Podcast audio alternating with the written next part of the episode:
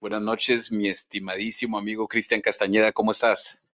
Mi hermano de diferente madre, regiomontano, estoy súper feliz de escucharte en una emisión más, la, de hecho la número 5 de Verdades Incómodas, esta sección agridulce, pero más dulce que agria, ¿no? O más agria que dulce. ¿Tú cómo catalogarías esas pequeñas intervenciones eh, cirúrgicas cerebrales que tenemos de intercambio tú y yo en esta plataforma del podcast?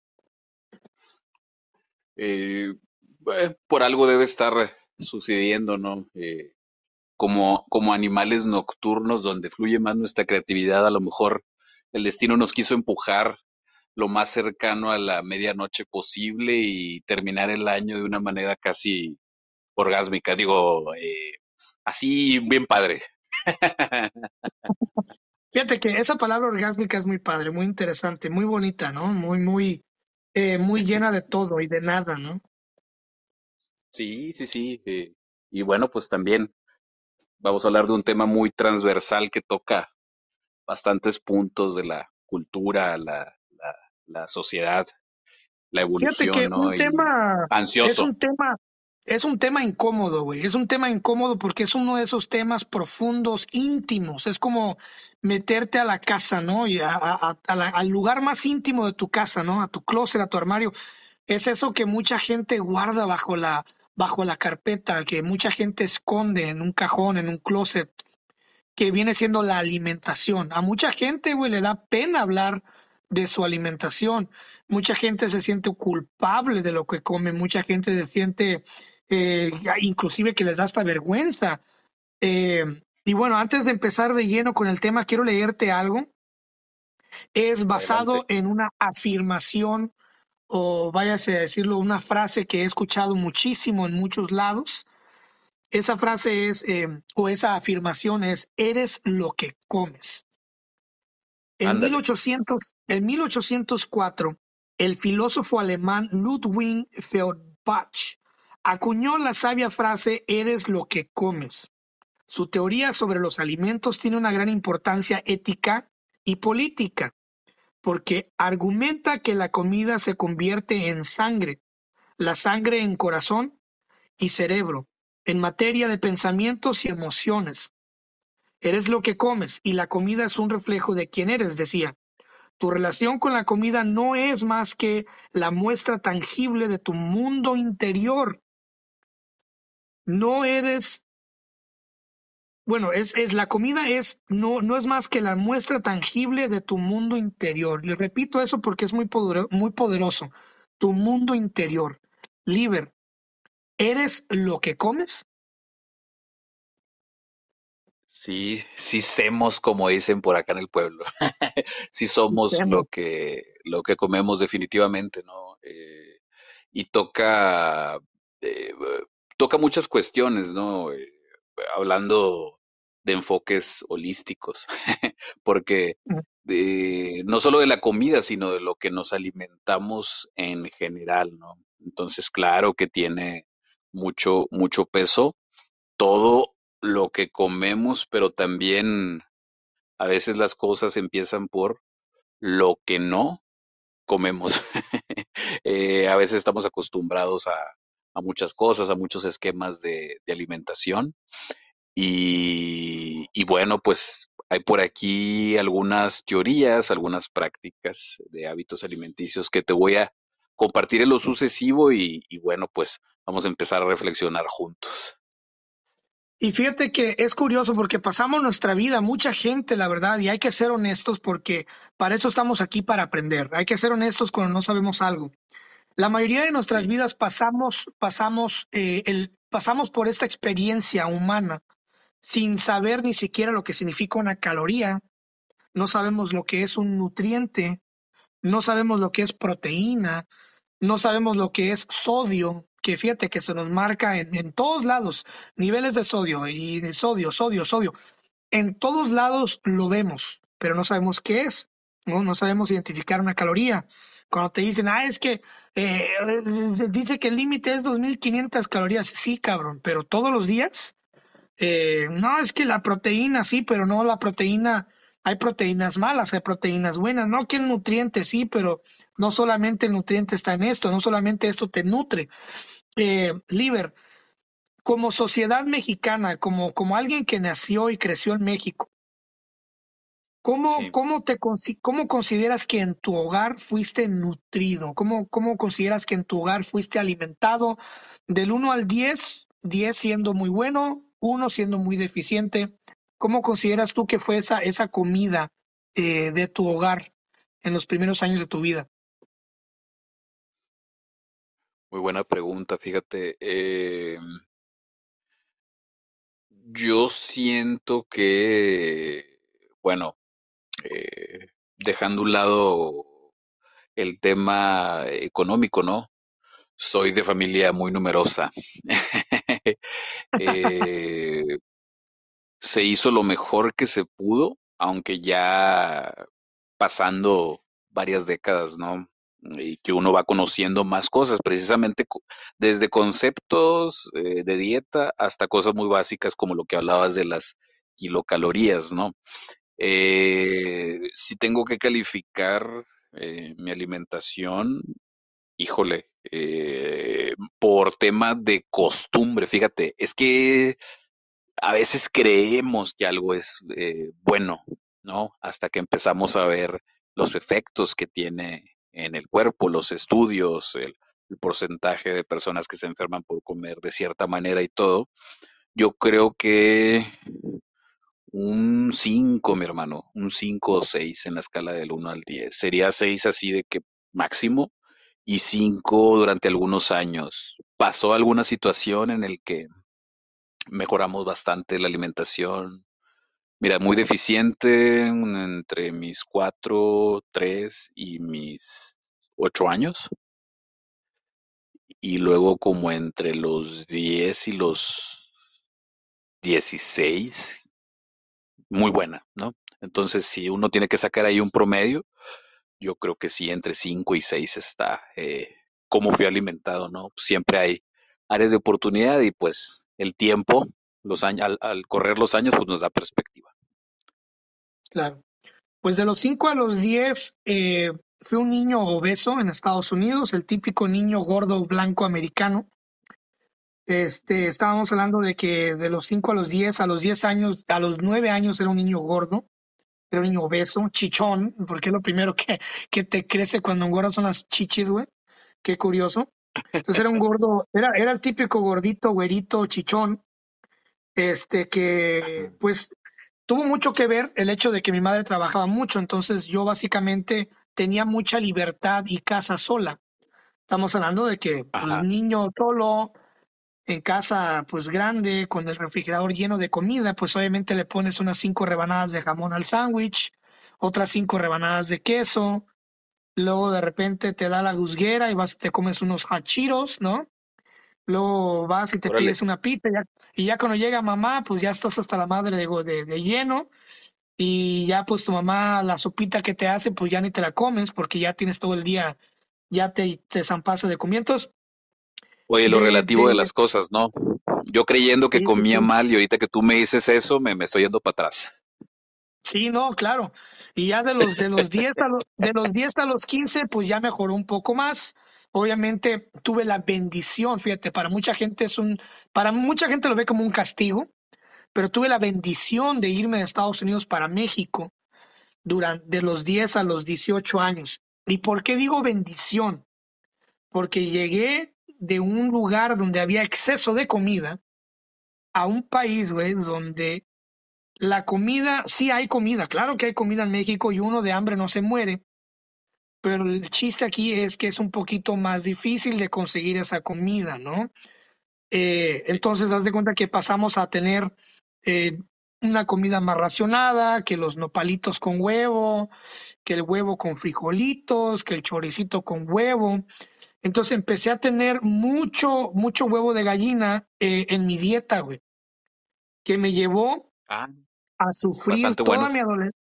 Sí, claro, pero me llevó a sufrir toda mi adolescencia eh, de una especie de, de sentimiento de bofés, que es el colesterol o el exceso de colesterol bueno en, en tu cuerpo, me llevaba siempre a estar bofo, güey, bofo, bofo. Y luego se, se, se, se adquirí un nuevo elemento a mi dieta que fue el picante, ¿no? Que fue el picante. Entonces, yo me acuerdo de los 10 a los 15, casi 16, que yo me la pasaba con agruras, güey, agruras, agruras de madre. O sea, terminaba de comer y unas pinches agruras que casi lloraba, güey. Y, y yo decía, ¿por qué? ¿Por qué? ¿Por qué? ¿Por qué? Bueno, pues llegué a la conclusión de que todas mis comidas las acompañaba con dos cosas. Que todo, que todo mexicano tiene en su refri, ¿eh? Una lata de jalapeños, chiles jalapeños en nogada y la coca. y la coca. Entonces, cuando tú agarras el vinagre, güey, y agarras la coca, y, y, agarras el chile guajillo y lo que utilizas para lo que utilizan las mamás para aderezar este, los nopalitos en salsa roja y el aceite. Entonces, cuando juntas toda esa química, güey, te la pasas todo el día con el estómago echando lumbre, güey. Entonces yo lo supe identificar, pero hasta los 16 y dije, hey, esto tiene que parar. O sea, tenía agruras todo el día, todo el día tenía agruras. Entonces le eliminé la coca. Pasaste de los sándwiches y los chetos a, a bombas de, de, glucosa y picante. De glucosa y picante. Entonces eliminé la coca, eliminé el, el, chile, el chile en vinagre y lo empecé y sustituí, eliminé el, eliminé el huevo lo más posible y mi vida cambió. Te lo juro que bajé de peso de los 18 a los 22 bajé de peso, rendí más y empecé a ayunar, a no cenar, porque antes también sufría de pesadillas, yo me acuerdo de niño, unas pesadillas terribles, güey, terribles, y yo decía, ¿por qué? ¿Por qué? O sea, ¿por qué? Y era porque, bueno, todos, todos para empezar somos diferentes, ¿no?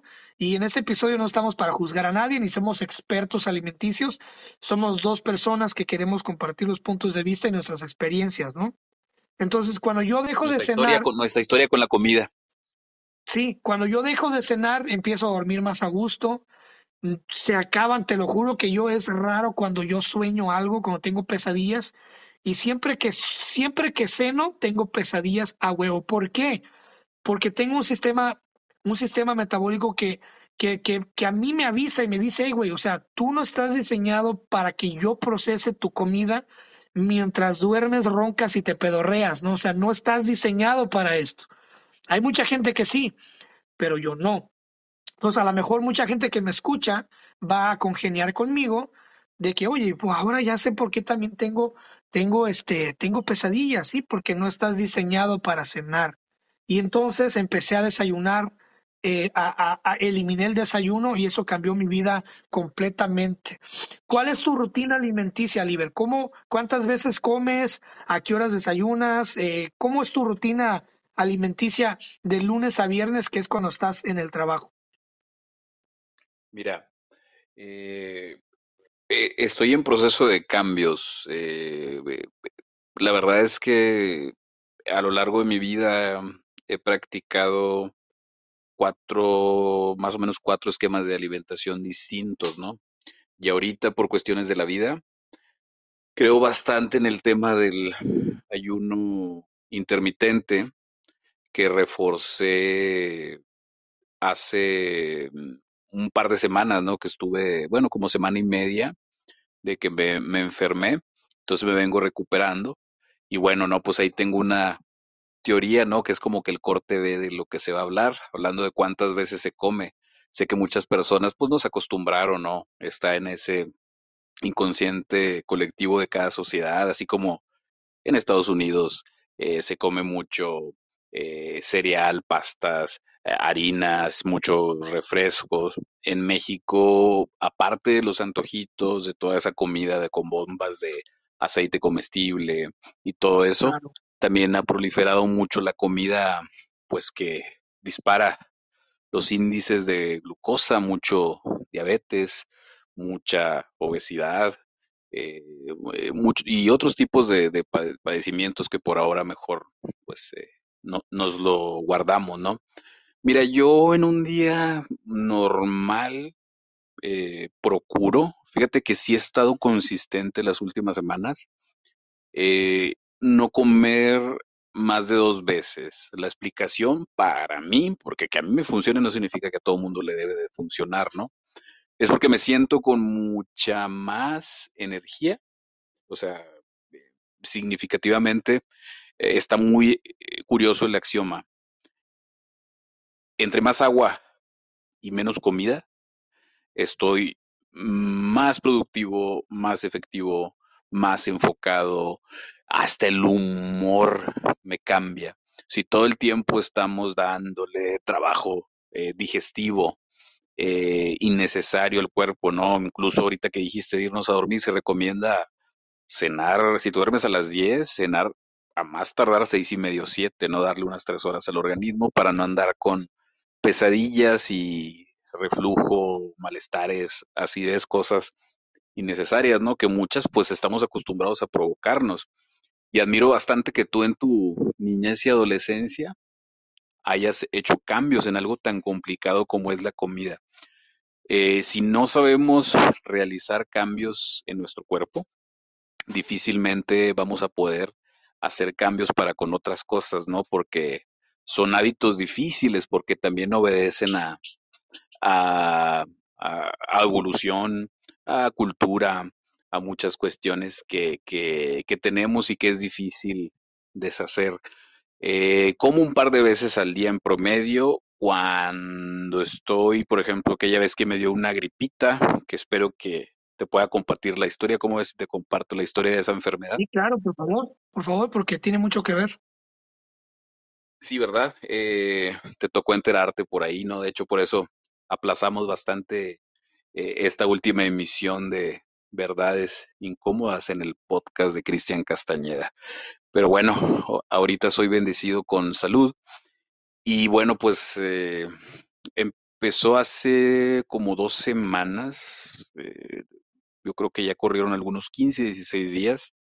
Empiezo con la típica gripa, mm, ya tú sabes si me crees, pero mi nariz conectada a una manguera.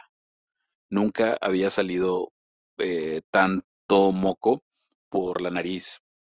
Mis ojos parecían una cisterna desbordándose. Nunca en mi vida recuerdo que había lagrimeado tanto. Entonces, eh, la señal de la enfermedad, bueno, pues el cuerpo peleando contra virus en forma de temperatura, ¿no? Que ahí te avisan. Entonces, eh, aquí es donde me empecé a dar cuenta de muchos conceptos que había que retomar por cultura, ¿no? Como dicen, ya la familia que dejaste atrás, pues tanto la tuya de Cristian como la mía de Liber, que pues todavía tenemos a nuestros padres y todo, pero bueno, eh, es más importante lo que empiezas a hacer siempre con la familia que estás formando, con tu vida, con tu pareja, en tus relaciones, después, en el caso mío, pues ya hijos, tú pues, algún día los vas a tener o estás en, en camino o no, o como sea, pero bueno, ahí tú te va a tocar de construir algunas cosas, así como tú dijiste en determinado momento de tu adolescencia, ya basta, tengo que empezar a comer distinto. Pues yo ya esto de los ayunos, pues ya tiene varios años, ¿no? La primera pregunta del millón es, ¿quién dice que debemos de comer tres veces al día? Eh, la realidad es que no hay bases eh, eh, científicas para aseverar que todo el mundo tiene que comer tres veces. Entonces, en el caso de la enfermedad, a mí el ayuno me funciona bastante. Lo que he investigado y lo que he leído es que eh, el cuerpo necesita pelear contra las enfermedades. Y si tú le das eh, mucho azúcar, si tú le das mucho carbohidrato, es precisamente las células malas, es de los que se quieren alimentar. Y aparte, distraes al organismo con digestión cuando lo que está haciendo es pelear, utilizar los recursos de tus células, de partes del cuerpo para combatir una enfermedad específica, sobre todo cuando es algo viral, ¿no? Entonces la historia empieza en el que se llega el fin de semana y ya la temperatura me tumbó. Entonces le digo a mi amada mujer, Regina, ¿podrías eh, prepararme por favor una limonada así bien caliente que me queme el hocico?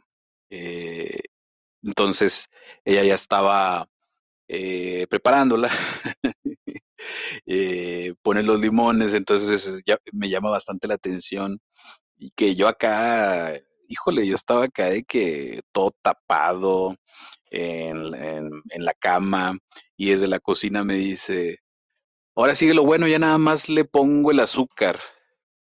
Y yo es donde le digo, no, mamacita, le dije, es lo peor que puedes hacer, ¿no? Entonces yo, dentro de la poca cordura que me quedaba, porque te, ya tenía 38.5 de, de temperatura, antes no les empecé a convulsionar aquí en la casa y luego para que me agarren, imagínate, peso más de 100 kilos, a ver, a ver para dónde me llevan y cómo. Yo creo que contratar eres una de grúa hueso apenas. grande, eres de hueso grande. Sí, sí, sí, soy de, soy, soy de hueso grande porque no se, no podría decirse que estoy obeso, ¿eh? Ahorita definitivamente no lo estoy, pero sigo pesando por ahí de 105 kilos, algunas 220 y tantas libras, ahí más o menos la conversión aproximada. Entonces, entonces, me, me- me- da mucha risa por, la, la- la inocencia de las personas porque nos acostumbran a, a ciertas cosas. Ella cocina muy rico, todo lo que hace con las manos delicioso, pero me dice, ay, me dijo algo así como, ¿me vas a enseñar a hacer limonadas? Le dije, pues es que ahorita que estoy enfermo, mis células malas, si me quieres terminar de matar, si ya tienes un chingo de ganas de enviudar, pues ponle azúcar, no hay pedo. Le dije, no hay pedo, ah, ponle azúcar. Entonces le digo, no, me la vas a poner una cucharada de sal. Yo soy de barrio, compadre, sal de la, de la fina, sí, o sea, eh, rico y bienaventurado aquel que tenga sal de mar en casa, atesórenla, es eh, muy alcalina, Eh, yo no. Eh, yo tengo una despensa, eh, ¿cómo, le llamarían los marxistas? Muy de, muy del proletariado. Entonces, Una, una, una pero gracias, del pueblo para el pueblo y por el pueblo.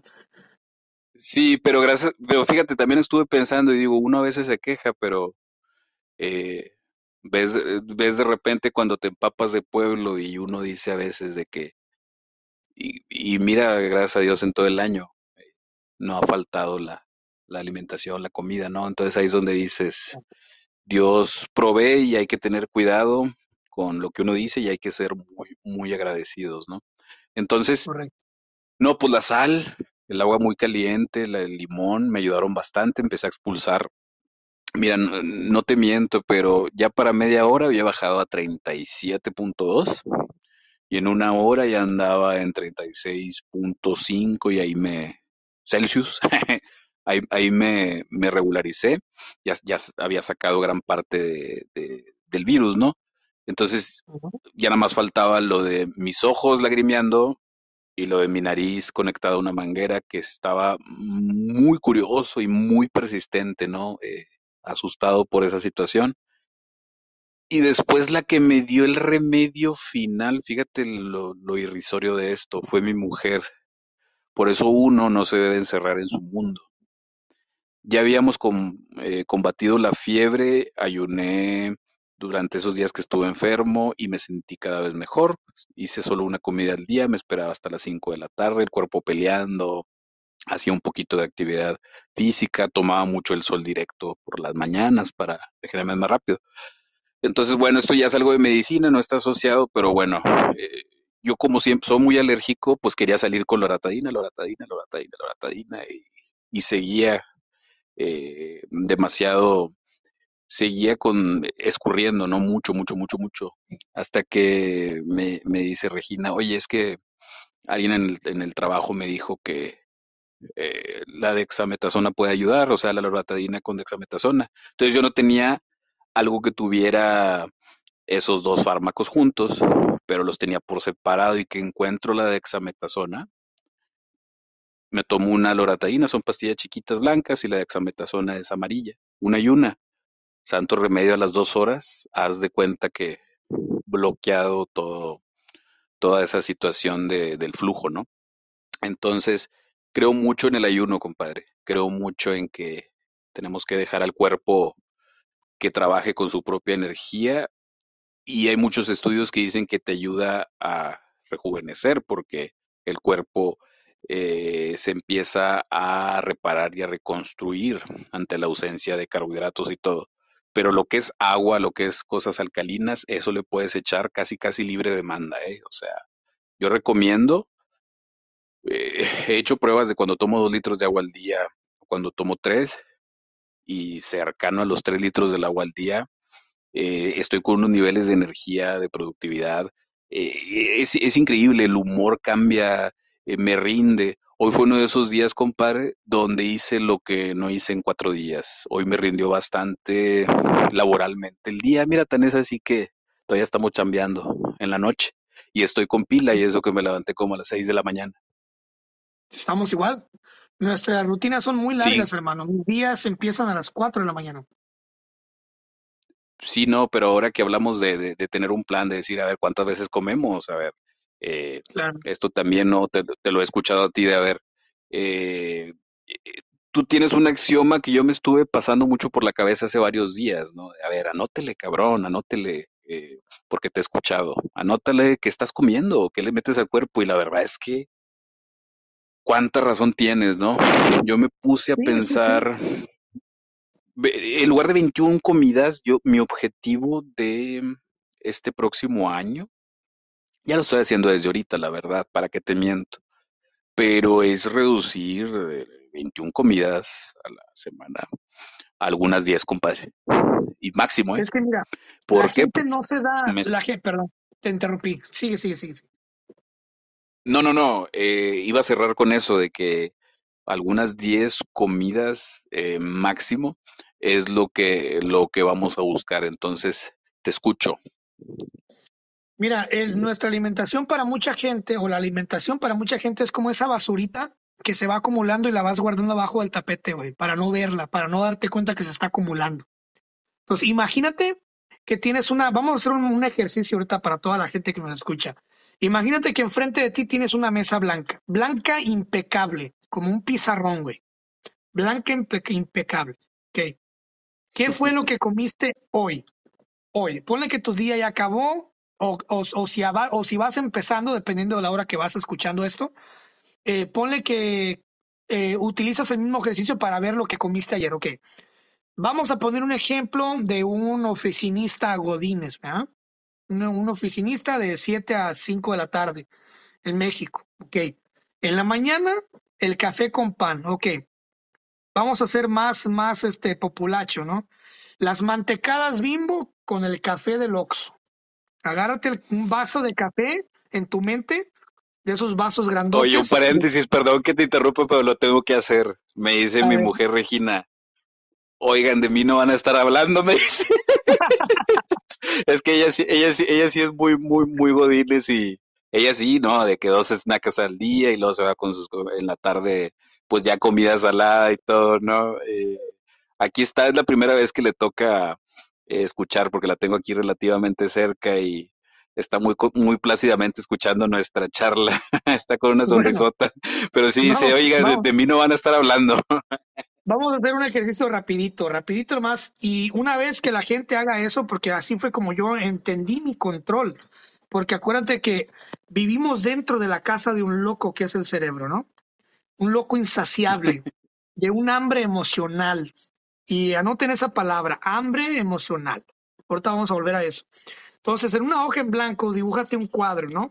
Que esa es tu mesa.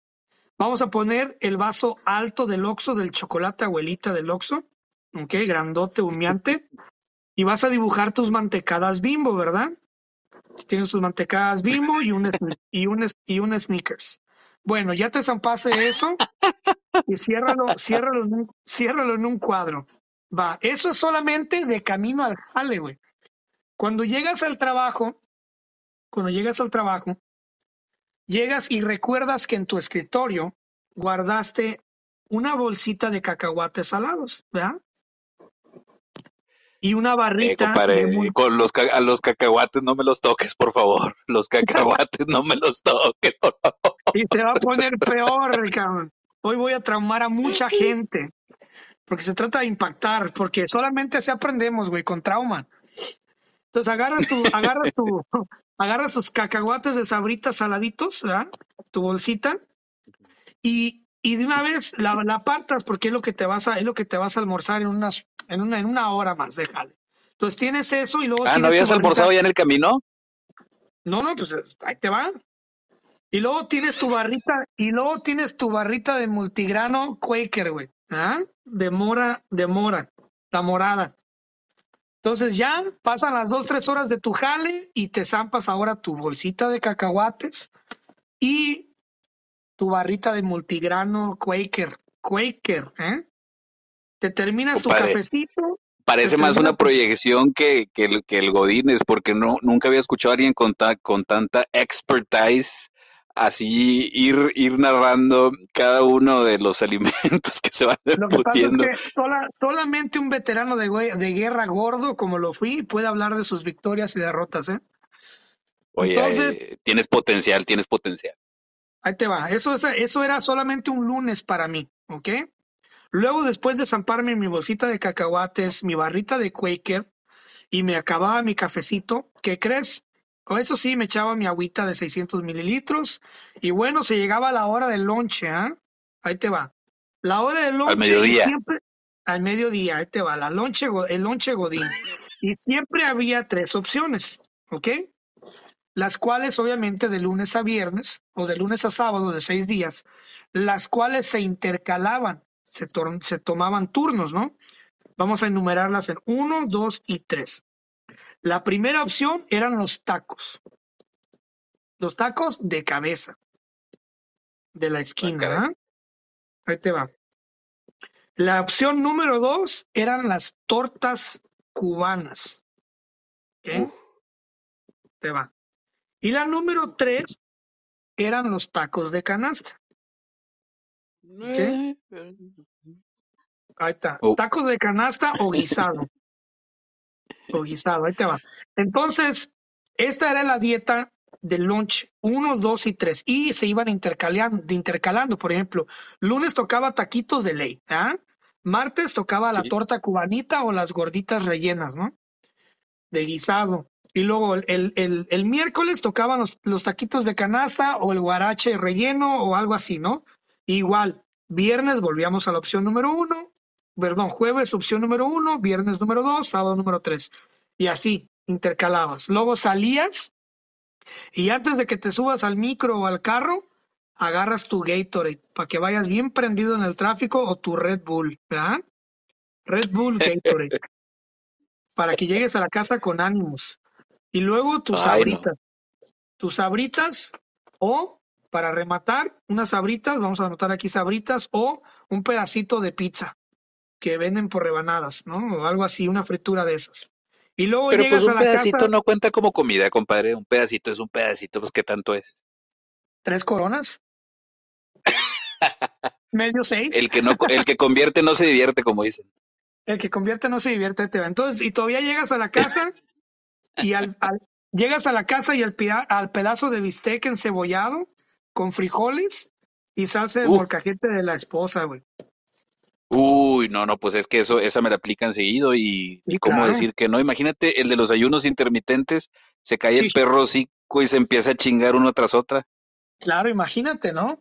Entonces, con una dieta así, con una dieta así de lunes a viernes o de lunes a sábado y luego el domingo, el domingo es tu premio, ¿eh? El domingo es el premio. El domingo es ir a tarrascarte o el sábado en la noche es ir a tarrascarte y todavía meterle cerveza o meterle el Bucanas o el Red Label, Black Label o su madre Label. Entonces, con una dieta así, de todos los de lunes a viernes y luego el sábado y domingo la peda y el pisto, o sea, ¿cómo esperas que no odies los lunes en la mañana? Mira, algo muy, muy curioso, aquí en Estados Unidos, eh, se conoce mucho como el, el, el morning poop, el caquín de la mañana. Todo el mundo va encabronado en el tráfico y todo el mundo llega encabronado al trabajo, especialmente los lunes. ¿Por qué siempre de las 6 de la mañana a las 10 de la mañana la gente en Estados Unidos está de malas? Y no importa en qué trabajes, ¿eh? construcción, maquiladora, en, un, en Google, donde sea. ¿Por qué? Porque en la mañana en Estados Unidos la gente va encabronada porque como cenó pesado, la mayoría de los gringos cenan pesado, van en la mañana cagándose en el tráfico. Y lo primero que hacen en esas primeras dos o tres horas es llegar directamente a trabajar. Entonces tienes tu sistema digestivo que ya está procesando las mantecadas y el café del Oxxo, empujando la comida de anoche, pero no puedes ir al baño porque estás en chinga trabajando. Entonces la gente anda malhumorada hasta que va al baño a hacer el caquín, ¿verdad? El caquín mañanero. Entonces, y eso pasa en el mundo Godín, hermano. Está, es no, increíble, hombre, increíble. no, no, no, y yo lo, no, y mira, yo no te voy a dejar mentir, eh, lo que mencionaste, mira, en tres cuartas partes de eso, en un 75 hasta en un 80%, yo lo llegué a hacer en otras épocas de mi vida, que es lo único a lo mejor que, que, que me quité bastante, ¿no? Eh, empezar, ya no empiezo tan temprano, pero antes cuando uno está chavo y le vale, ¿no? Empezar con, con el pan dulce. La realidad es que es muy rico y lo que tú quieras, pero no es sano. Eh, y menos cuando empiezas con algo así, ¿no? Aquí es donde uno dice, bueno, uno tiene que intentar empezar con frutita y todo, pero hay mucha verdad incluso como hábito actual, ¿eh? O sea, lo que tú estás diciendo, hay personas que es lo normal. Incluso a lo mejor si nos escuchan, eh, van a decir, pues sí, pues es, lo que como, pues está toda madre, ¿no? Pero la realidad es que el daño a, tu, a tu rutina, a tu metabolismo y a todo, híjole, eh, es casi, casi irreversible, compadre, ¿no? Y después de que te toca ver eh, los casos de diabetes eh, y, y de funciones y eh, cómo se ponen los hospitales, te das cuenta que es por comer de esa forma y los fines de semana todavía vas y le inflas, ¿no? Eh, combinas eh, demasiado alcohol con demasiada tortilla, con demasiada carne y lo que te llegué a decir en otra charla que tuvimos de- del podcast que, que yo era de los indecentes que estaban tomando alcohol, pero estaba en un cumpleaños. Ah, no, dame mi, mi pedacito de, pastel, ¿no? Y son unas bombas increíbles de que te disparan los índices eh, glicémicos y yo ya, yo ya no aguanto eso. O sea, el- como que mi cuerpo me, ha defendido mucho los últimos años porque cuando entro como en una especie como de coma, eh, me inmovilizo. O sea, cuando llego a comer de que el pastel con, con alcohol o un exceso de carne combinado con otra cosa, eh, me pongo demasiado mal ya los últimos años, ¿no? El cuerpo ya, ya pasa factura. Entonces, esas, esa alimentación exagerada que yo tuve, pues ahorita estoy eh, intentando deconstruir, ¿no? Para, eh, dicen que pues hasta beneficios en, en el reju- reju- rejuvenecimiento, ayuda eh, el comer menos, ¿no? Entonces, eh, somos seres de agua. Eh, no sé si te sepas esta, esta teoría. Sí, Eh, no sé si, no sé si haya tiempo para que la comparta relativamente rápido y resumida. claro, ¿por qué no? Por favor. sí, mira, eh, casi todas las dietas, las eh, taxonomías o lo que te ponen como en Estados Unidos, ¿no? De que los cereales y todo, bueno, acá en México hay ligas de todo. ligas de que la leche es lo peor del mundo, tanto pediatras como no pediatras, no tomes leche si te quieres morir, si quieres hacer a tu hijo enfermizo, hay otros que dicen, no, debes de tomar, debes de tomar leche todo, todo el tiempo. Entonces, dependiendo los intereses que defiendas, es todo, pero bueno, todos han estado parcialmente equivocados. ¿Dónde no ha habido error, compadre? Seres de agua. Voy a hacer mucho hincapié en esto. A medida que tú comes azúcares y carbohidrato, ¿qué pasa? Eh, nos deshidratamos eh, parcialmente. Tu cuerpo pierde agua y nos invaden enfermedades. Suena tan simple, pero síguelo. Mira, escuché un gringo muy delgado, como por ahí del 2015, eh, en un video, y tal cual, más o menos como yo te lo parafraseo, lo empieza a explicar y decía, es que no somos 70% agua, decía, somos casi 100% agua. Y si te pones a analizarlo, dices, es verdad, las enfermedades vienen cuando nuestros cuerpos eh, no son alcalinos. Por eso te decía lo de la, lo de la sal de mar, eh, ya me estaba traicionando el inconsciente. La sal de mar, el agua, eh, si te echas tus tres litros de agua y si haces un par de comidas balanceadas, mucha fruta, verdura, aparte de tener una mejor digestión, tu cuerpo no se está de- deshidratando, compadre.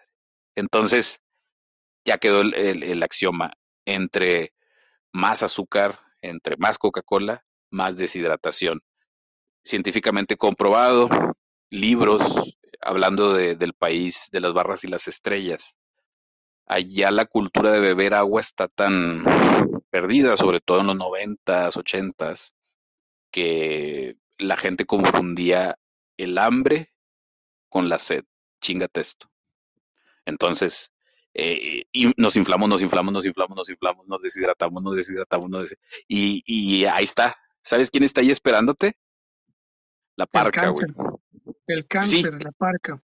Exactamente, esas son el, el cáncer, eh, enfermedades bien gachas, eh, eh, las famosas enfermedades autoinmunes también, güey, que eh, no dejan que las células buenas se reproduzcan. O sea, ahí es el cuerpo atacando lo poco bueno que queda del cuerpo. Entonces, vienen formas de cáncer y enfermedades que ni siquiera sé cómo pronunciar, ¿no? Eh, eh, vienen, pero las más comunes, eh, diabetes, eh, cuerpos en, en hipertensión, obesidad, pero que genera otro tipo de comorbilidades y que está mm, dañando demasiado a la gente y dañando al país donde yo vivo y al país donde tú vives. Índices de obesidad infantil disparados, ¿no? Entonces es seres de agua. Me gustaría que la gente lo entendiera. Yo he Ah, podido, Cristian ha podido, hemos pod- eh, podido cambiar. A lo mejor de repente regresamos a las malas pasadas, pero inténtenlo, intenten hidratarse, intenten dejar de lado esos azúcares, intenten eh, reducirlo, mira, mm, redúcelo en un 90%. Ok, Pero date un gustito. Sí. ¿cómo, cómo, cómo le hago si vivo dentro de la casa de un loco que es el cerebro que siempre me está gritando, quiero, necesito, dame? Si tengo el hambre emocional, que es el, es el estado, el estado de, ¿qué será? Un estado de compulsión, de, de, de apetito, de, de, de estar guzgueando, la guzguera. Oye, Eh, qué y chingón, qué chingón concepto, ¿eh? Porque eh, está bien ligado. eh, las hambres eh, psicológicas están conectadas con las hambres físicas. Y esto viene no solo de años de, de evolución, ¿no? Desde que teníamos que conseguir carne y pelear con mamuts y los seres humanos también, bueno, comíamos otro tipo de cosas y se ha demostrado hasta semillas, ¿no? Desde hace mucho. De hecho, por eso la, la apéndice pues ya casi está en desuso porque eh, no comemos cosas así muy duras o semillas como hace miles de años. Entonces hemos ido evolucionando. Lo que tú dices de las hambres, que conectaste lo, lo emocional, tienes toda la razón, ¿no? Cómo nos calmaban de, de bebés. Se me hace que trae un gasecito. Híjole, ¿sabes qué? No, creo que ese sonido de me que está haciendo el niño es de hambre. Le voy a dar teta y le voy a dar comida, le voy a dar la papilla. Y el niño nomás quería que lo abrazaras. claro, Entonces, ahí ya, es un, ya se te genera una forma de neurosis que suena muy feo, pero la neurosis sencilla pues es nada más cualquier issue, cualquier situación que, nos haga estar grandes y tener esas compulsiones. Decir, oye, ¿cómo me calmo de, del estrés? Pues me enseñaron que cuando lloraba de niño porque quería atención de mis papás, era comiendo algo. Entonces la comida la empezamos a asociar con muchas cosas, pero es una relación amor-odio, compadre, porque para bien o para mal, ¿no? Cuando yo me enfermé, mi niño fue a la cocina y agarró un pan, pan dulce, específicamente una concha, y pa, me dice, ten, porque me vio muy mal. Le dije, no, mijito, te voy a. Me dio cosa porque me dio mucha ternura el gesto, ¿no? La inocencia del niño. Le dije, híjole, te voy a quedar mal. No le expliqué por qué. Pero pues yo lo que menos comí en esos días, que, que me estuve en proceso de recuperación, era azúcar, ¿no? De hecho, sí llegué a comer en uno de los días hasta carne, pero cosas dulces, dulces y azúcar las hice de lado. Entonces, hay mucha gente con ese tipo de, trastornos, ¿no? eh, compulsiones que confunden, entonces dicen, pues no sé si sea hambre o sed, pero voy a comer, o me voy a hacer de la boca chiquita, eh, eh, sucede también en la vida Godín, ¿no? Eh, fíjate, en lugar de darme risa, pues ya, ya como que me pongo serio, porque es muy triste, ¿no? Gente que, que ve a los, los compañeros comer, así como tú describiste lo de la mesa blanca y fuimos poniendo el menú y todo, pero hay gente que medio se aguanta, pero llega un momento en el que todo eso que intentó no comer en el día, se lo chinga en una sentada, porque ya no se pudo aguantar, porque no nos enseñaron a gobernar, a gobernarnos, compadre. Y te voy a decir algo, no es tan difícil, güey, no es tan difícil. El, el cerebro sí te está pidiendo, te acostumbras. Eh, a, a, mi hijo durante cierto tiempo le prohibimos el azúcar al 100 y presentó abstinencia, ¿eh? es un veneno blanco esa chingadera. Presentó claro. síntomas de, abstin de, abstinencia muy, muy notorios, ¿no? Casi, casi un día como que la se cocaína, la cocaína del pueblo, ¿no? Sí, como que se quiso, exactamente, exactamente, como que se quiso desmayar, pero bueno, y después se acostumbró y, todo. Entonces, eh, y lo que yo recomiendo, porque lo he probado yo y voy a hacer la misma aclaración que tú hiciste, es porque a mí me ha funcionado. Yo nada más lo digo porque dices, espero que tenga impacto en, en, en, en la salud de gran parte de nuestra audiencia y si unos poquitos lo quieren aplicar es todo. Lo de la comida, mira, tú te acostumbraste, tú te quitaste cosas. Entonces, ¿por qué pensar que no podemos empezar a cambiar? Lo primero es dejar de comer. ¿Te fijas?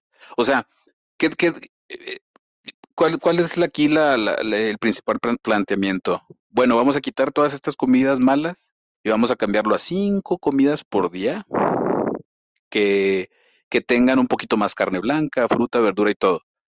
Pero yo me iría más atrás, fíjate, y va mucho con el principio que yo sigo, yo líder sigo, es, no, no, no, no, no, no, no, no te agarres comiendo.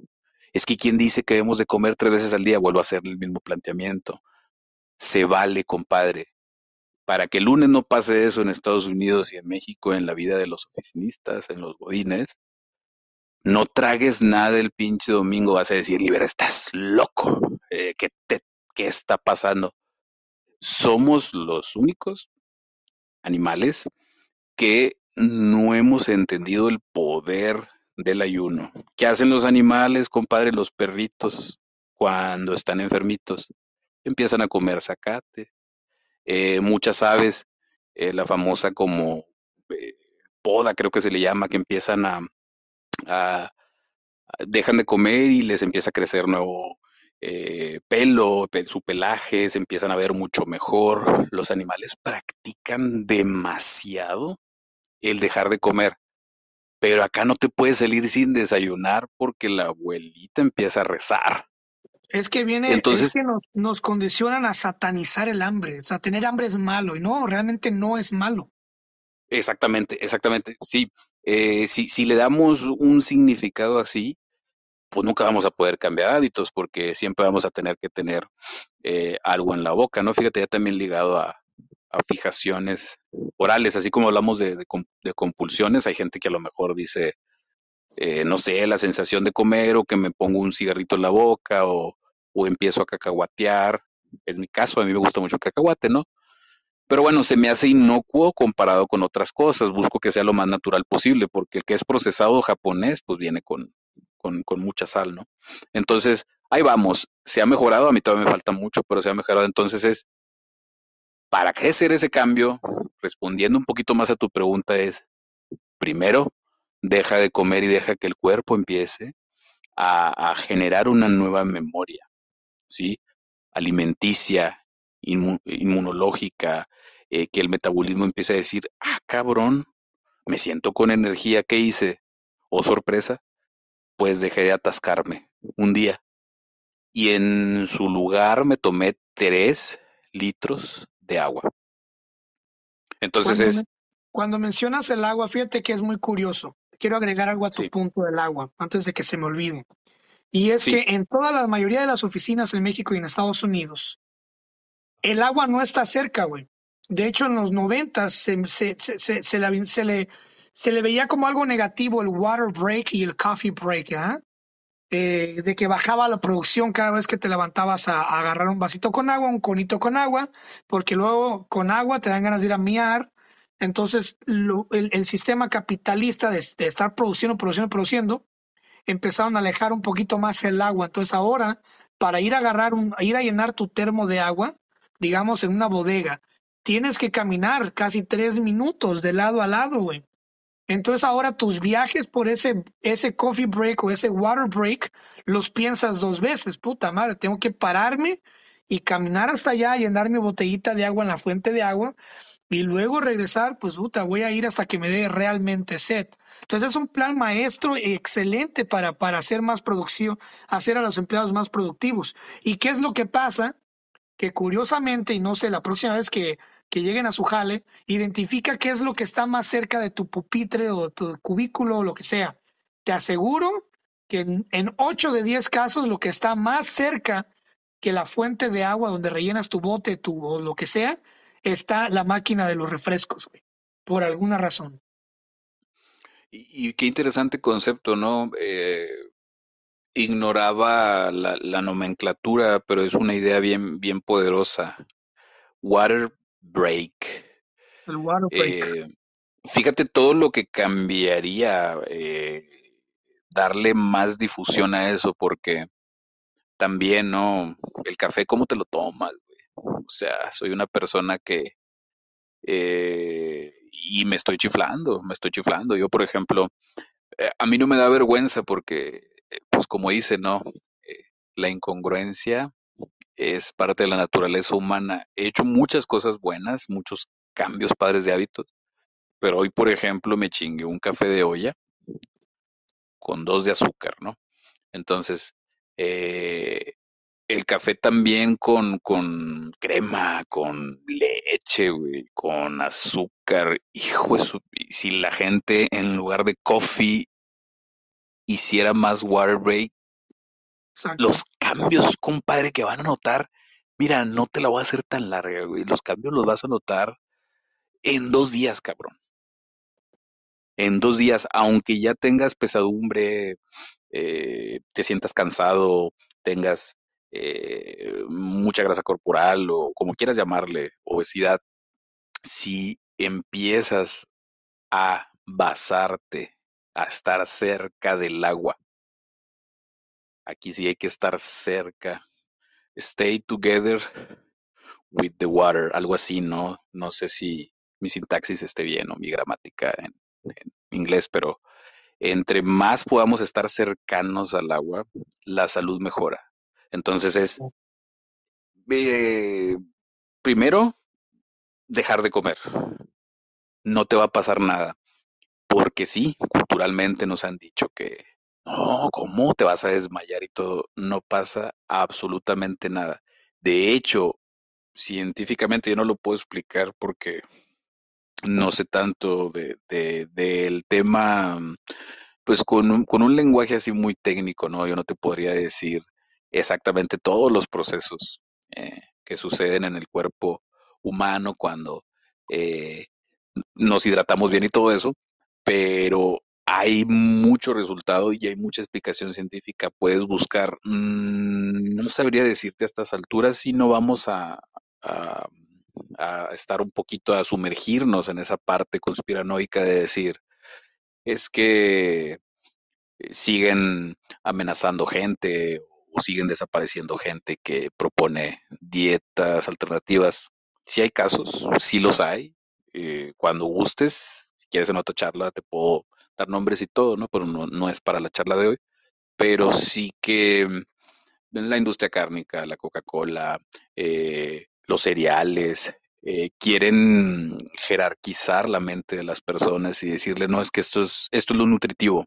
Entonces de repente llegas a los 30, 35 años y dices, oye, realmente esta es la mejor forma, y no lo digo por algo en específico, o sea, lo digo de que realmente empezar el día con queso, realmente empezar el día con, con granolas lo mejor o con algún tipo de cereal, realmente eh, soy para desayunar siempre.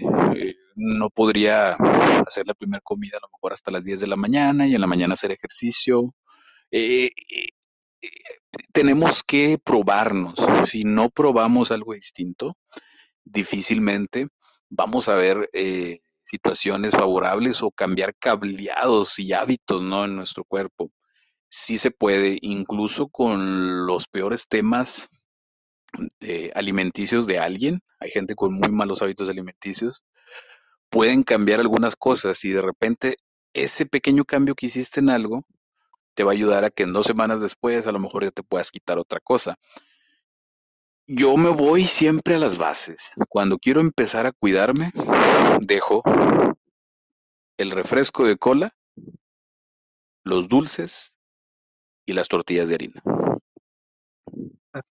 O sea, es, es, es lo primero que digo, sé que otras cosas por cuestión de menú, pues no los puedo ir dejando, o sea, también pues no soy un Rockefeller, ahorita en la, en la, en la alacena tengo todavía un 80% de, de la vieja alimentación, entonces eh, voy integrando las cosas nuevas y me voy terminando esto y así, ¿no? Eh, pero a mí lo que me ayuda mucho es dejar de comer y es una capacidad bien importante. No te tienes que matar de hambre toda la semana, pero para, para, dar idea. Sí. Cuando mencionas lo de Rockefeller, eh, fíjate que está muy ligado eso, la mala alimentación con el salario de la gente, ¿no? ¿Qué es lo que, qué es lo que haces? Pues obviamente economizas y lo primero que está ahí, lo primero que está ahí cuando vas al súper y, y, y que no debe de faltar son los pinches embutidos, la salchicha, güey. Y la salchicha más barata que encuentres, la de a kilo, sí. 10 pesos el kilo, güey eh, el peperoni, sí, sí. el salami más barato, el, el, la, la, pedacera de puerco, las patitas de puerco, las puerco, puerco, puerco, puerco, salchicha, jamón food, todas esas pinches marcas piteras. Entonces te zampas de embutidos y los embutidos te hacen, o sea, tu cuerpo naturalmente, mira, simple y sencillamente, y esto va, va, va a dolerle a mucha gente. Pero yo también pasé por ahí. Entonces, si a ti te da el mal del puerco cuando comes, es porque comiste de la chingada, comiste pura basura. Si tú, si tú eres de esas personas que cuando comen te da el mal del puerco, es porque, pues porque tu cuerpo ya está hasta la madre de algo. Eso no es normal. El mal del puerco no es normal. Y en México hasta se celebra, güey. Ay, es que me dio el mal del puerco. Ahí voy a la siesta a la una de la tarde, güey. Ahí voy a la maca, güey. Sí. Hay que, hay que reposar la comida. ¿Cómo que hay que reposar la comida? No. Los ácidos del estómago, del estómago funcionan mejor cuando te mueves. Y ahí vas de Sí, y, la maca, y, toda güey. la razón. Eh, las cantidades hay que cuidar. Fíjate que mi, mi, mi mujer Regina y yo tenemos eh, un lenguaje local porque somos personas muy ligadas a la, comida, ¿no? Y nos ha tocado experimentar un poquito de todo. Entonces decimos, sí, cabrón, pero una cosa es una porción, o sea, de, de, de, de, cantidad así de puerco. Hay que cambiar la porción por la ración. Hay que comer racionadamente. Entonces tenemos mucho ese lenguaje y, y sí le hemos bajado a las porciones, porque aquí en, en esta casa, tu casa se comía, uff, eh, te digo, incluso los primeros años, primeritos años de, de, vida de mi hijo, que ya va para cinco, si era, no, no, no, o sea, si se iba a comer, se, se, iba a comer bien en nuestro entendido que era comer bien, pero era cantidades ingentes, güey, de comida, o sea, muchísima, ¿no? Y ahorita estamos empezando a, a cambiar eso y toda la razón, lo económico, cabrón. Hace exactamente un año hicimos una, dieta para nuestro hijo, para, para ayudarle, porque se, él está en el espectro autista. Mm. Entonces hicimos eh, una dieta bien rigurosa, eh, por nada más aguantó, aguantó nuestro bolsillo como dos meses y medio, en el que pues sí, todo el todo lo que no tiene, todo lo, la, muchas cosas medio light que no tienen azúcares y que ya, o sea, eh, estábamos teniendo buenos resultados y todo, pero estás hablando, compadre, de que eh, estamos hablando de miles de dólares, güey, al mes. Entonces de repente dijimos, ah, cabrón, era demasiado caro sostener algo así, ¿no? Entonces, bueno, vamos a tratar de adaptarnos y quitar algunas cosas acorde a, economía más como que mexicana, porque por muchas cosas de que por Amazon y no, esto nada más tiene que ser así orgánico y todo, y de repente dices, entre pagos, entre tarjetas y todo, dices, güey, eh, sí nos daban los números, o sea, era, estás hablando de en dos meses y medio, yo creo que se nos fueron como cuatro mil dólares, güey, para, para hacer un régimen que le ayudara mucho. Y sí vimos resultados, pero eh, eh, fue en ese momento insostenible, ¿no? Entonces eh, uno tiene que adaptarse y volver a la, a la Mexican la cena. Y dice, bueno, le ponemos esto, le ponemos eh, de, de, de, de, lo otro, eh, vamos a ver qué otras cosas pedimos por aquí, por acá y todo, y unas cosas estaban muy padres, eh, algunos dulces eh, pues libres, ¿no? De, de, de cosas dañinas y así, entonces pero ya ahorita dices, bueno, pues vamos a, eh, precisamente aunque no me lo creas, vamos a, buscar rehacer una dieta para, para, ayudarle un poquito a que tenga un mejor eh, neurodesarrollo, ¿no? Entonces, eh, la, la, alimentación, pues se ha demostrado bastante también ahí que en el tema de, del autismo eh, les ayuda bastante, ¿no? Porque pues claro. ya se les, se les está ayudando con terapias, cosas así, pero híjole, compadre. O sea, qué tan importante es el tema que estamos tocando que muchas cosas las arreglamos con hábitos eh, alimenticios, ¿no? Y saber que, que, hay cosas que son veneno y que nos va matando lentamente. Y, buscamos la forma de darle la vuelta para que rinda lo que es el salario, ¿no? Para que rinda la cartera. Y, y, y fíjate que mucha gente, mucha gente buscando la forma de que rinda, ¿verdad? El dinero, eh, se, se, preparan los famosos biónicos, ¿no? Que le meten frutita y todo licuado y todo, y eso es terriblemente pésimo para tu hígado, güey. O sea, la digestión no solamente se hace en el estómago, sino en el hígado. Entonces dicen por ahí que no es lo mismo comerte un plátano que tomarte un plátano, ¿no? Entonces también a veces por, por decir, no, es que si me hago mi licuadito, de mi biónico, de, de, de mi biónico verde, de pinche espárrago con, con pasto y la chingada del parque o lo que sea que le pongas. Ya me ahorro entonces la, me ahorro la botana y me ahorro las mantecadas y me ahorro el monchis de la guzguera, ¿no? Pero realmente sí. a veces no es tanto lo que, no es tanto, fíjate, a veces el mal o lo malo no es que no ganes lo suficiente para comer bien, sino que a veces no o muchas veces no tienes ni la más remota puta idea de lo que estás comiendo. Güey. O sea, como te dije, hay mucha gente que crece y se muere y pasa por esta vida, güey, como Pedro por su casa, sin saber nunca la diferencia entre una caloría, un nutriente, una proteína. Entonces, ya para no alargarnos más, porque ya hablamos mucho del problema, eh, ¿qué solución le, le darías a la gente que está presa en esa cárcel de, del hambre emocional, tú como, como filósofo, ¿cómo, cómo, cómo implementarías la, la filosofía, cómo la ligarías para buscar la, la salida, ¿no? la esperanza, tomando en cuenta de que obviamente influye mucho el factor económico? Pero ¿hay alguna solución, hay alguna luz al final de este camino para que por lo menos podamos vivir un poquito más, ¿no? Y disfrutar un poco de, de este viaje que es la vida. Sí, sí las tiene que haber. Eh, yo voy a compartir eh, los axiomas o, lo que yo de alguna manera a veces muy simple, muy reduccionista, eh, lo hago conmigo, ¿no? por ejemplo, mantente cerca del agua.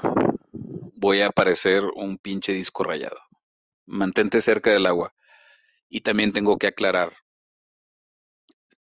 en todo país sí puedes hacer, aunque la inflación en México ahorita pues está eh, muy disparada, siempre puedes adaptar menús más sanos. Siempre hay opciones. Acá, eh, si algo sobra en el mundo es comida. El asunto es qué es la buena comida para la gente, ¿no? Es que, por ejemplo, o sea, la gente dice, sí, hay un chingo de comida, pues los tragaderos y las tortotas y las hamburguesas, espérate, espérate, espérate, pues, o sea, a ver, hay que buscarle, ¿no? Eh, oye, pues ocupo también algunas grasas naturales, eh, aguacates, eh, ocupo nuez, ocupo de repente almendras, esas cosas acá en México son bastante caras en los supermercados, pero si tú buscas a lo mejor en un mercadito de abastos u otras, te encuentras la misma calidad, también incluso del cacahuate, más sano y a precios demasiado accesibles. Entonces, si realmente lo que quieres es hacer una dieta adaptable, pues sí vas a tener que buscar fuera de lo que son las cadenas. O sea, eh, hay fruta también en, la calle, güey. Vas a tener que ir a buscar, agarrar tu, tu pedazo de lechuga, eh, tomate y todo, ¿no? También eh, plátano, naranja, ¿no? He escuchado cosas malas de esas cosas. Eh, dicen que el plátano eh, un plátano entero eh, eh, es un equivalente como a dos cucharadas así pelonas de, azúcar, pero convertido como que de otra manera, ¿no? Pero mucho mejor plátano y naranja que empezar comiendo, por ejemplo, los cuernitos o el pan dulce, lo que sea. Entonces es pasarlo a hambres psicológicas, la, la opción sigue siendo la misma. Ya sabemos que si estamos cerca del agua, vamos bien, ¿no? Eh, eh, hidratarnos bastante. Pero ¿qué es lo otro que tenemos que hacer? El vacío. No comas, medita, respira. Antes de cualquier pulsión, antes de, de tener una eh, necesidad insaciable de algo, primero tienes que conectar contigo en el vacío. Medita, escucha tus emociones, prende una vela, toma mucha agua. Es que si la gente tomara más agua, me- un porcentaje importante de las enfermedades y los problemas no los verían en su día a día. Échate una vuelta a cualquier clínica del Seguro Social de las varias que hay en, Monterrey. Eh, ¿Cuánta gente no está internada por diabetes? y escuchas las conversaciones de la gente con los enfermeros. No, pues es que sí, que la carnita ayer y que aquí, no, y aparte una cheves con el compadre. Entonces dices, güey, eh, cuidado, o sea, aléjate un poquito de tanta carne roja, aléjate un poquito del bullicio y de si necesitas ayuda, si ya tu, tu, tu forma de comer te ha generado un problema de salud, tienes que ir con un especialista, pero primero convive en ese vacío. Las células se regeneran muy bien. Deja de comer, conecta contigo, vive ese hambre, goza ese hambre. Deja que pasen unas horas y el cuerpo empieza a hacer cambios. No, no es, eh, no es que tengas hambre, es lo que pasa es que estás tan deshidratado y obeso que no sabes interpretar que el cuerpo necesita agua. Entonces te agarras comiendo, comiendo, comiendo, comiendo y cosas feas, cosas feas. Entonces necesitas hacer un ciclo distinto. O sea, necesitas empezar con un gran ayuno. Necesitas eh, meditar. Si no puedes por ti mismo, empieza, busca un, un terapeuta. Pero nosotros mandamos en nuestro cuerpo. Tienes que dejar atrás toda esa información que hay en ese inconsciente, ¿no? Que es muy poderoso. Así como eh, genéticamente hay mucha información en nuestro envase, que es el cuerpo, hay mucha construcción eh, cultural sobre qué comemos o qué es una buena alimentación. No es que en esta familia Claro. eh, no, no podemos eh, concebir nuestro día a día si comemos, si no comemos eh, taquitos de maíz en la mañana y taquitos de harina en la noche, es como si no comiéramos. Bueno, ¿cómo se sienten? ¿No? Es, es, es, están delgados, se sienten con energía, con vitalidad y todo. Oye, güey, pues, eh, oye, pues es que todos se ven muy bien, todos se ven sanos. Ah, bueno, pues entonces sí te puedes dar ese lujo. Pero si te pones a ver eso que, que, que, que, que te, que estás comiendo día a día, oye, no, pues a, a la jefa le duele eh, la pierna.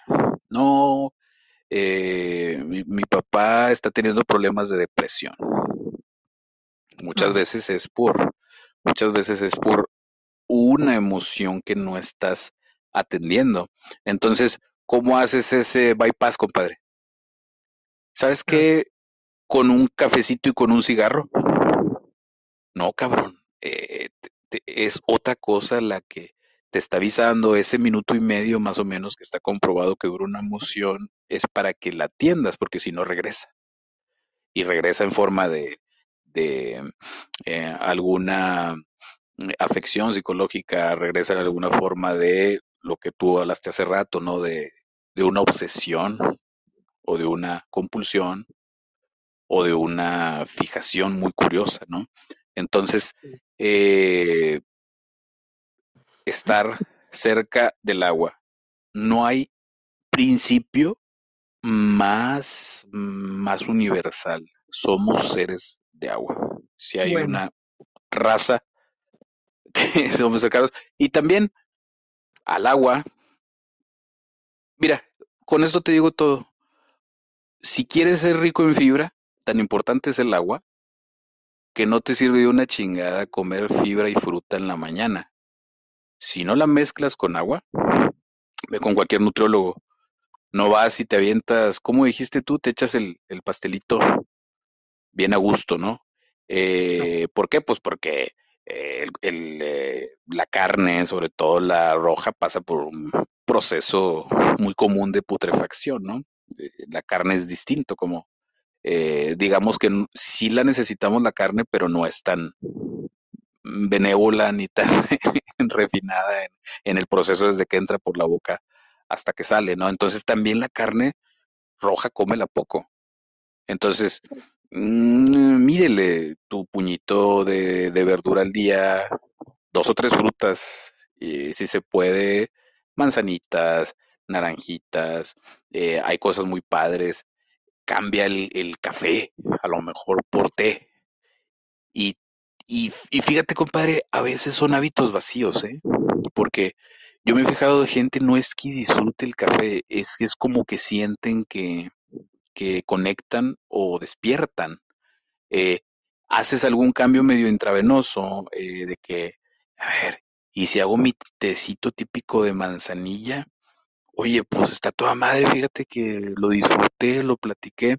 A veces las personas tienen otro tipo de fijaciones y creen que el café con dos de azúcar en la mañana es imprescindible. Entonces, con la filosofía siempre terminas preguntándote, a ver, ¿por qué? Eh, esto me está sirviendo particularmente a mí. Es que mi compadre va al gym y come seis veces al día, sí, güey, pero se la pasa eh, cuatro veces al día en el baño, eh, a mí me ha tocado ver gente, ¿no? Los que comen muchos suplementos para esto de, la proteína y toda esta chingadera. Y les empiezan a dar también ahí fallos en su sistema digestivo, en el metabolismo muy feo, ¿no? Eh, no se disfrutan porque no se aligeran. Aligérense. Que les dé el sol, sálganse a caminar en la mañana. Eh, lo, primero es, no pasa nada, si durante un día al menos a la semana no pruebo bocado o pruebo una sola vez bocado al día. Ok, tengo los otros seis días para medio regularizarme porque pues se me hace muy gacho no echarle, pero no le eches tres veces, güey. O sea, bájale a dos primero, aunque sea. Si, si no puedes hacerlo de fregadazo, pues bájale. Entonces es, me sirve, te sirve, ahí nos vamos, ¿no? A esa causa a esa primer pregunta, que es como filosóficamente puedo acotar yo, yo algo, ¿no? Pues porque pues tiene explicación desde muchas eh, disciplinas, ¿no? No, no, no nada más eh, filosóficas o, o, psicológicas. Entonces es, todos podemos. Nada más que hay que tener los pantalones de redefinir, de reconfigurar muchos conceptos. Eh, uh, porque hay gente que, por ejemplo, invitas a alguien a tu casa y, y, hay gente que no te pide nunca agua. O sea, eh, y perdón que haga tanto campeón el agua, pero desde ahí hay mucha gente que lo ve así como que, no, espérate, o sea, a mí dame una coca, una cheve, güey, o sea. Y, y, y ven mal que, que, a lo mejor de que eh, yo, por ejemplo, yo cuando viene alguien aquí en la casa, primero le ofrezco agua y luego cerveza, porque refrescos ya casi no tengo. Entonces es, eh, es lo más sano que puedo hacer por ti, güey. O sea, de seguro en, en, las últimas 12 horas nada más te has tomado 300 mililitros de agua, güey, y fue por nomás para que no digan que no tomaste. Entonces, pregúntate, ¿qué puedo hacer? Deja de comer, medita. Si ya es un problema, ve con un profesional y vas a ver que puedes hacer cambios y va a llegar un momento en el que te vas a acostumbrar a esos cambios, que te vas a reír de ese ex eh, comedor compulsivo que fuiste, esa persona que tuvo muchos problemas de salud, ¿no? Entonces, espero que con esta explicación algo haya podido dejarles a, a nuestra querida audiencia. Pues bueno, yo para cerrar, yo te voy a decir que no toda la vida puedes esconder la gordura bajo ropa negra. Va a llegar un momento en el que va a dejar de ser un hack usar ropa negra para verte más delgado o delgada. Y va a ser algo triste y vas a terminar viéndote como un tamal requemado, ¿verdad? Entonces, sí, sí, sí. esa no es la solución. Eh, pues nada, Liber, eh, llevamos ya cinco pláticas, obviamente dentro del podcast. Cerramos el año. Te agradezco muchísimo por tu empeño, por tu conocimiento, por aguantar mis preguntas incesantes. Y pues nada, yo creo que ya la próxima vez que grabemos el número 6, esta plática dentro del podcast, pues ya será en el 2023 y será con otro tema incómodo, ¿no? Como el título de esta sección, verdades incómodas, que al final de cuentas son solamente un empujón para que cambies, ¿no? Entonces, eh, te mando un fuerte abrazo y pues estaremos en contacto pronto para la próxima emisión, que será el año que viene, que ya literalmente estamos a nada y que tenemos que despedirlo, ¿no? Eh, mandar primero a ti, compadre, pues eh, estas cinco experiencias eh, definitivamente me han retado para, para bien, ¿no? A mejorar, a buscar tener esa semillita de propagar esa, esa semillita del cambio, ¿no? Que germine en las mentes, buscar a la par contigo esa, esa relevancia que impacte en las vidas de las personas y te, te deseo el mejor 2023, las más felices fiestas de fin de año, que la vida te siga bendiciendo a manos llenas, eh, que la salud esté siempre contigo y cuando no esté, que sepas cómo sobrellevarlo. Yo intentaré darte algunos tips si me los solicitas. Y, bueno, eh, un abrazo de esos esponjosos eh, eh, para fundirnos en, esta complicidad, ¿no? Y, y eh, ha sido un placer, incluso ahorita no encuentro palabras para describir cómo han sido los últimos ocho meses desde que empezamos esta gran aventura, sí, y, y mira, eh, viene ya eh, cerrando este 2022 con los mejores deseos para toda la gente que nos escucha en, en Estados Unidos, en México y en otras partes de, de, del, del, planeta, ¿no? 17 y países. bueno. La lista está sí. larga, está creciendo. Bueno, pues un, abrazo, un gran saludo, los mejores deseos. Eh, queremos y deseamos que haya verdades incómodas para rato.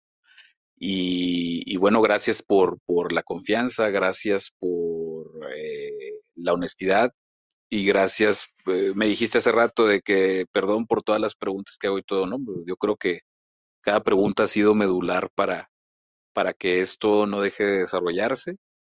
Y bueno, los mejores deseos para todos, paz, amor, unión. Eh, y, y bueno, pues estoy muy contento de que esto por fin se haya logrado. Muy feliz cierre de año, mi hermano. Igualmente, muchas gracias a todos y nos escuchamos la próxima. Este episodio estuvo patrocinado por Episodios Misantrópicos. Hola, soy Líder del Fierro, escritor y copywriter. Si deseas reinterpretar muchos fenómenos sociales y disertar con estilo, esta impactante obra te dará una nueva pauta. Es una crítica mordaz, es un poderoso reencuadre filosófico y un ensayo humanista para lectores sagaces que quieren romper sus propios paradigmas. La mejor experiencia de lectura la puedes encontrar a través del KDP de amazon.com o también escribirme al WhatsApp Business donde la compra la puedes realizar vía PayPal. Saludos. Si te gustó esta plática del podcast, seguramente te gustará mi otro proyecto que se llama Pláticas Proféticas. Es un podcast que hago en colaboración de un gran amigo que se llama Francisco Andaluz. Es un ex militar y en este podcast tratamos temas de todo tipo sin miedo a la censura, con la única finalidad de que la pases bien, de que te diviertas, te rías, aprendas y también reflexiones con nosotros. Te invito a que nos escuches y nos busques como Pláticas Proféticas en todas las plataformas. Ahí nos vemos, te mando un abrazo, cuídate.